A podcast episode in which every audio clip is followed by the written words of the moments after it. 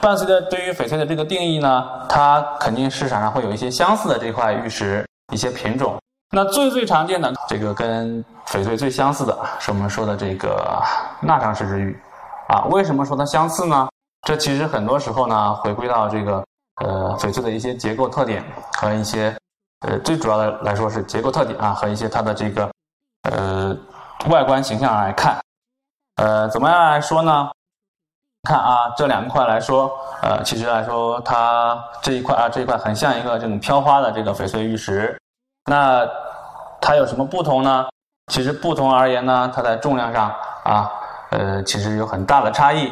但是它具有呃，在行业当中啊所说的翡翠的一个脆性的一个特点。因为这是一块没有抛光的料子啊，我们可以打光看一下。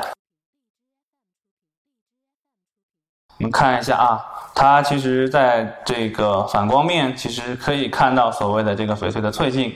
啊，就是所谓的这个苍蝇式的反光。但是为什么它不是翡翠呢？啊，这回归到这个对于脆性的这个概念的认知上。脆性呢，其实来说啊，是灰石类它的节里面的反光，啊，但是我们这个钠长石啊，它其实也是个灰石类，它也是具有节理的。它也具有这种节里面的反光，啊，在原料上而言，它存在一定的误导性，并且呢，从这个石头的结构来看，它跟翡翠非常相像，啊，但是呢，从重量上而言啊，是我们可以比较好的对它进行区分，所以大家明确这种啊，它是钠长石。